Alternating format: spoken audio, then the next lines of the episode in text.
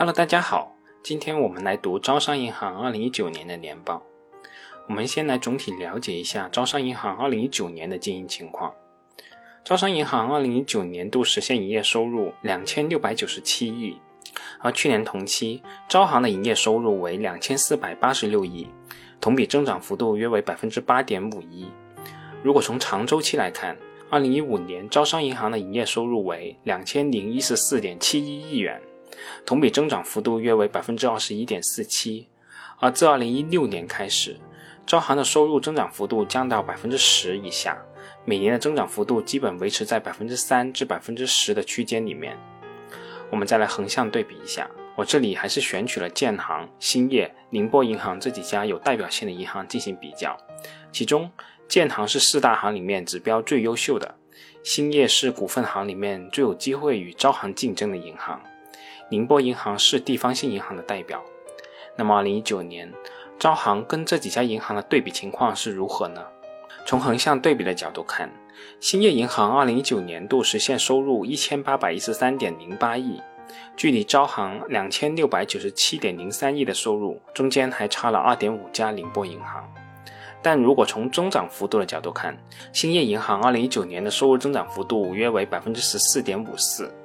宁波银行的收入增长幅度达到百分之二十一点二六，而招行的收入增长幅度越来越与大银行接近了，基本上与建设银行相当。具体的情况大家可以看一下“都说不易”公众号后附的图表。但其实对于一家金融企业来说，稍微慢一点也未尝不是一件好事。更关键的还是增长的质量。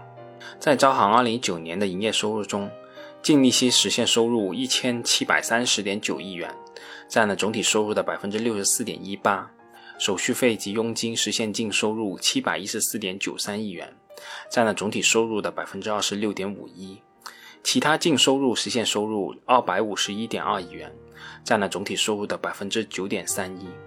净利息收入一般就是我们通常意义上的存款和贷款利率差额形成的收入了，而银行的非利息收入指商业银行除了利息收入之外的营业收入。一般包括中间业务收入、投资收益、公允价值变动损益、汇兑损益等等。其中，投资收益与公允价值变动损益具有较强的关联性，因此一般被视为同一类的非息收入。而其他净收入主要包括汇兑损益和投资收益等等。对于一家银行来说，非息收入无需占用银行的资本金，可以说是银行专业性服务价值的体现。也可以说是一家银行在穿越周期时最坚实的压舱石。下面我们就来对比一下我们这几家样本银行的非息收入占比情况。从横向对比的角度看，招行2019年的非息收入占了总体收入的比例是百分之三十五点八二，这是与2018年相当的。二零一八年的比例为百分之三十五点四七，这一变化趋势与其他几家样本银行的变化趋势并不一致。无论是建行、兴业还是宁波银行，二零一九年的非息收入占比都有比较大比例的上升。建行由二零一八年的百分之二十七点七四上升到二零一九年的百分之三十八点一七，兴业由二零一八年的百分之三十九点五七上升至二零一九年的百分之四十三点二零，宁波银行由二零一八年的百分之三十三点九一上升至二零一九年的百分之四十四点二三。对于这一块非息收入的大幅增长。宁波银行的年报中是这样解释的：二零一九年，公司实现非息收入一百五十五点一八亿元，其中手续费及佣金收入七十七点四八亿元，同比增长百分之三十四点三四。二零一九年，公司实现手续费及佣金净收入七十七点八四亿元，同比增加十九点九亿元，主要是银行卡、代理类等业务收入实现较快的增长。其中，银行卡业务收入二十八点三二亿元，同比增加十点零五亿元，主要是公司持续深耕消费信贷业务，信用卡分期付款手续费收入增长较快等。建设银行的年报中是这样解释的：二零一九年，本集团手续费及佣金净收入一千三百七十二点八四亿元，较上年同期增长百分之十一点五八，手续费及佣金净收入对营业收入的比例为百分之十九点四六。较上年上升了零点七九个百分点，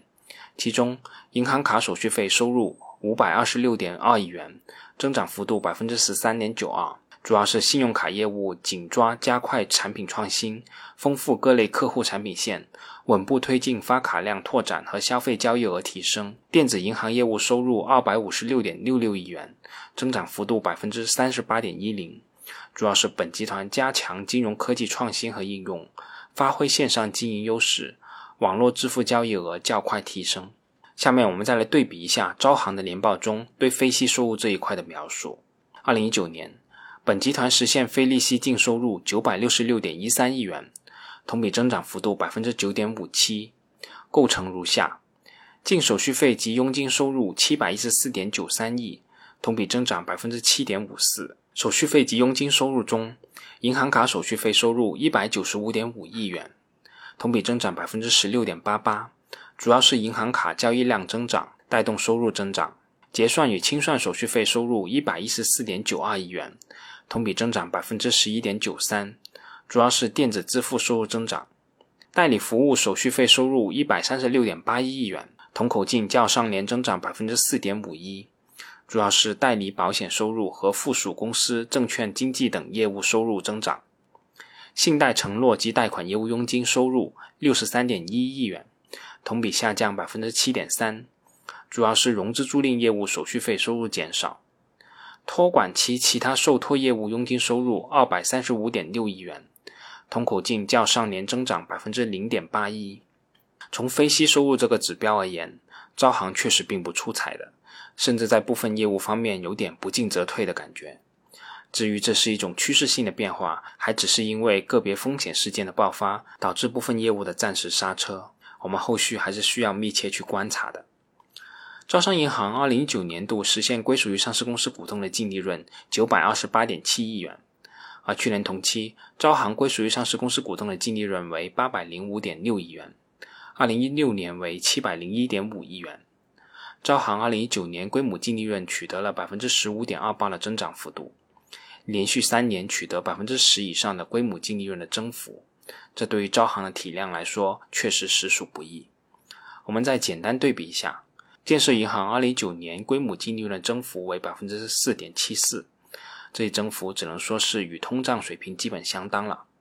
兴业银行二零一九年规母净利润的增幅为百分之八点六六。宁波银行规母净利润的增幅为百分之二十二点六。大家如果想看一下这几家银行最近五年净利润增幅的一个对比，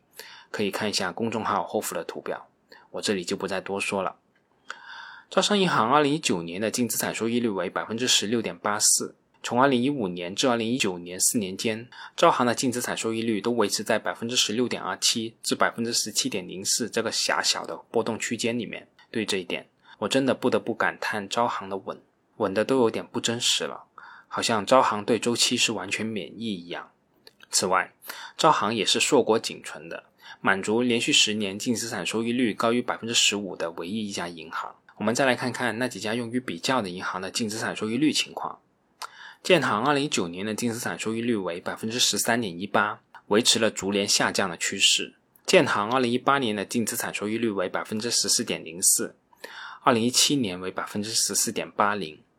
这种钝刀割肉的感觉确实不太好受啊。兴业银行二零一九年的净资产收益率为百分之十三点一八，相较于二零一八年的百分之十四点零四，也出现了一个点左右的下降。宁波银行二零一九年的净资产收益率为百分之十七点一零，相比较二零一八年为百分之十八点七二。从这个对比情况可以看出，其实各家银行的净资产收益率都呈现一个下降的趋势。这种趋势在建设银行和兴业银行上体现的尤为明显。建设银行的净资产收益率从2015年度的百分之十七点二七降到2019年的百分之十三点一八，兴业银行从2015年度的百分之十八点八九下降到2019年的百分之十四点零二。而相比较，招行能说的也只有那个字，就是稳了。在面对经济环境波动的情况下，无论外面是热火朝天还是七尺寒冬。招行均维持着自己的节奏，这种成绩确实很难得。对于宁波银行而言，由于是小银行，而且是区域性银行，经营的弹性还是比较大的，所以净资产收益率较高，且呈现一个较大的波动性，也是符合宁波银行的实际情况的。而从某种角度而言，宁波银行确实也是比较优秀的，但对于一家地域性较强的银行而言，它的潜力以及抗风险能力确实不如一家全国性的银行。下面我们再比较一下银行特有的一些指标，在招行的年报中，这部分指标被作为补充财务比率的形式存在。我们先来看看净利息收益率这个指标。我们先来科普一下什么是净利息收益率。净利息收益率其实就是这家银行的利息净收入除以生息资产的日均余额。这个指标一般我们也称作净息差。主要就是用来衡量银行生息资产的获利能力，它是评价一家银行生息资产收益能力和风险定价能力的关键指标。毫无疑问，赚取纯贷款利息差所产生的收益，仍然是中国国内所有的银行最主要的盈利来源。而净息差指标越大，表明这家银行在存款体量相当的情况下，可以产生的收益越大。这个指标当然是越大越好了。我们来看看招行这个指标的情况。二零一九年，招行的净息差为百分之二点五九；二零一八年，招行的净息差为百分之二点五七；二零一七年为百分之二点四三。我们光看这几个数，可能没有什么感觉。我们再来对比一下其他几家银行的这个指标的情况。建设银行二零一九年的净息差为百分之二点二六；兴业银行二零一九年的净息差为百分之一点九四；宁波银行二零一九年的净息差为百分之一点八四。从净息差的角度来看，招行的优势就显得很明显了。大家还记得我们刚才所说净息差的含义吗？就是利息收入除以生息资产的平均数。可以说，这个指标就是拿着相同的钱可以赚更多的钱。指标的值越高，要么证明这家银行有能力对生息资产定出高价，要么证明这家银行吸收负债的成本比较低，或者二者兼有。从我的角度来看。其实现在银行可以定出高价的可能性是比较低的，起码对于企业来说，借谁的钱都是借，难以形成真正的差异化。想把钱以高价借出去而又不承担较高的风险，可能性并不大。更多的可能性在于降低负债端的成本以及提高资金的使用效率这两方面。那最后我们再来说说一个跟净息差仅差一个字的指标，就是净利差。净利差就是指银行生息资产和付息负债的利率差。通俗一点来说，这个净利差其实就是纯贷款的利率差。那么它跟净息差有什么区别呢？其实，正如我们刚才所说的，影响净息差的除了纯贷款利率差以外，其实还要考虑资产的利用效率。比如银行把钱收回来了，不可能当天就能把钱立刻借出去。如果一家银行可以把所有的存款在存进来的时候马上借出去，那净利差就等于净息差了。当然了，我刚才所说的只是一种通俗的讲法，可能并不完全准确，但是大概的意思是没有错的。那我们就来看看招行的净利差的情况。二零一九年，招行的净利差为百分之二点四八；二零一八年的净利差为百分之二点四四；二零一七年为百分之二点二九。我们再来看看其他几家银行的净利差情况。建设银行二零一九年的净利差为百分之二点一二，兴业银行二零一九年的净利差为百分之一点六四，宁波银行二零一九年的净利差为百分之二点四一。大家有没有发现，其实净利差基本上是与净息差趋势是保持一致的，而一般情况下是净息差大于净利差。原因是平均的生息资产的规模肯定是要大于平均付息负债的规模的。原因也很简单，生息资产不仅仅来源于借回来的钱。还有相当的部分是来源于所有者投入的钱，或者说是资本净额。而我们这里看到一个特例，就是宁波银行的净利差是大于净息差的。这并不代表宁波银行就肯定不好，但在某种程度上来说，宁波银行的资本利用效率确实有一定的上升空间了。好了，这次我们就先到这里，下次我们再来说说对银行最为关键的一件事，就是资产的质量情况。好，我们下次再见吧。